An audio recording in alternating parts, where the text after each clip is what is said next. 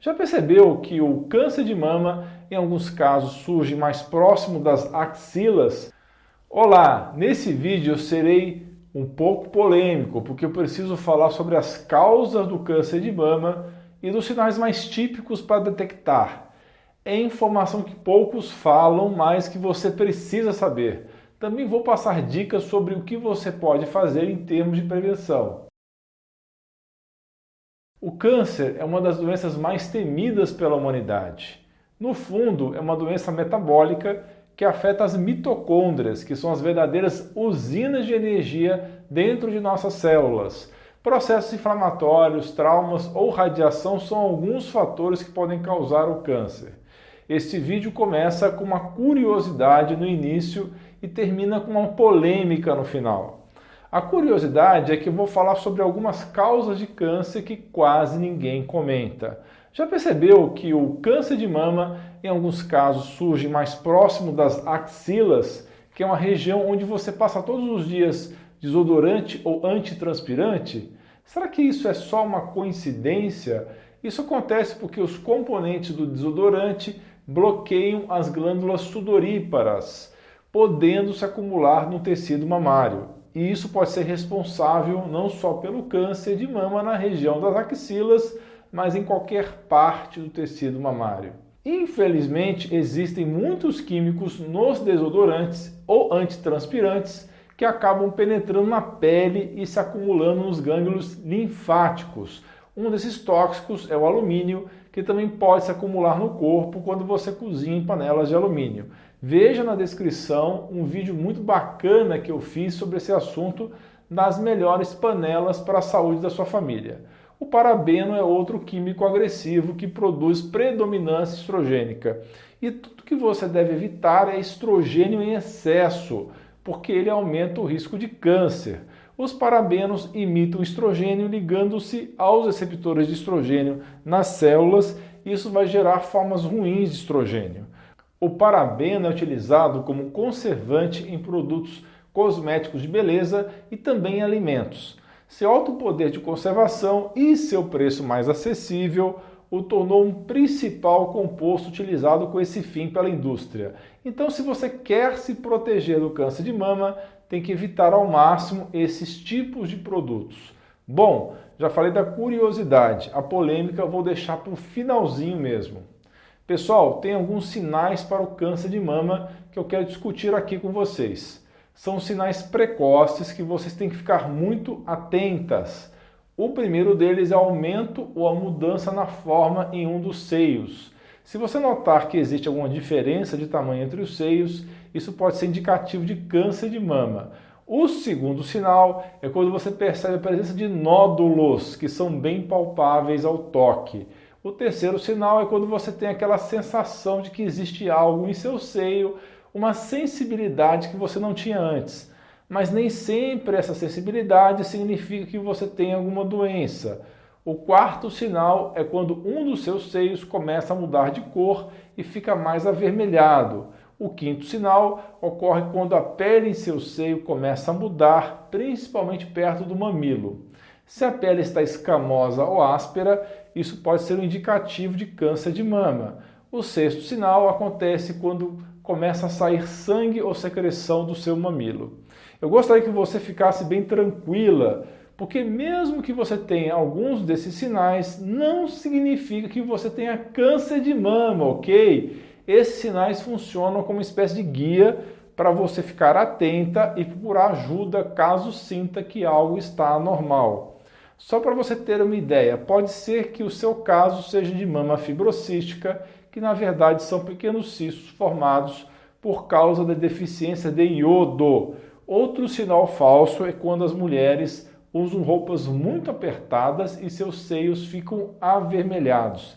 Nem tudo é o que parece, fique bem calma. Mas, falando em iodo, uma das medidas bem importantes para prevenir o câncer de mama é ter níveis adequados desse mineral e também de selênio no seu corpo. Deficiência de iodo leva à formação de cistos que progridem para nódulos e formam fibrose que podem evoluir para câncer de mama. A minha ideia é ajudar você com essas pequenas dicas. Agora, vem a parte onde você me ajuda. Peço de coração que você compartilhe esse vídeo, aperte o joinha.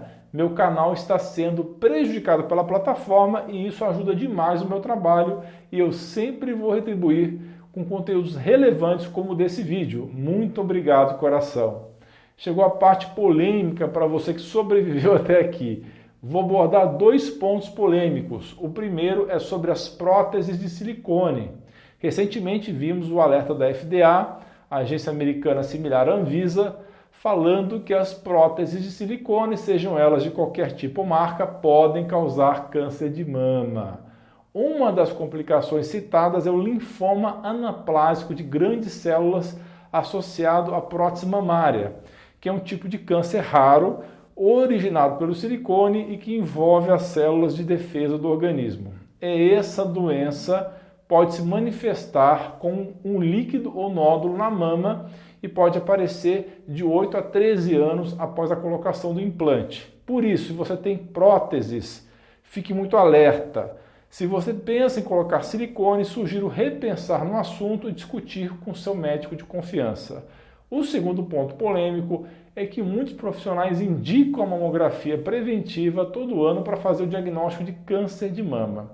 Esta é a parte que vou precisar discordar um pouco e vou explicar por quê.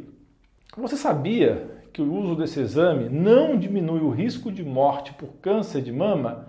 Claro, os exames podem identificar pequenos nódulos suspeitos, mas isso não representa uma diminuição no risco de morte. Na verdade, pessoal, segundo alguns especialistas, a mamografia feita anualmente aumenta o risco de que seus seios sejam danificados, especialmente se for mamografia convencional. Tem muitos especialistas afirmando isso, não é coisa que eu inventei da minha cabeça. O problema com a mamografia é que ela comprime os seios e faz uso de radiação. Eu acho tudo isso bem agressivo para dizer a verdade. A compressão dos seios pode causar um trauma neles e a radiação ionizante pode ser prejudicial. Já existe uma mamografia digital que é um pouquinho menos agressiva no que diz respeito à compressão dos seios. Ainda faz uso de radiação, só que precisa de menos imagens e com isso um pouco menos de radiação. Pessoal, atenção aqui é com as quantidades de radiografias que você faz ao ano na região do peito. Claro que existem casos que realmente são necessárias. E não estou dizendo para você não fazer preventivo, mas que você pode utilizar para o preventivo de câncer de mama o exame de ultrassonografia associada a Doppler e elastografia. Muitas pessoas recebem o diagnóstico de câncer quando fazem mamografia, só que estudos já mostraram que cerca de 22% dos casos de câncer encontrados nas mamografias foram superdiagnosticados, ou seja, podem ter sido tratados desnecessariamente. Muitas mulheres recebem indicação para realizar cirurgia ou quimioterapia para descobrir depois que na verdade elas não tinham câncer. Imagine a dor de uma mulher que acabou de retirar o seio e que descobriu que não tinha nada. E todo o terror criado em torno do diagnóstico. O que você acha? Vem cá e pensa comigo.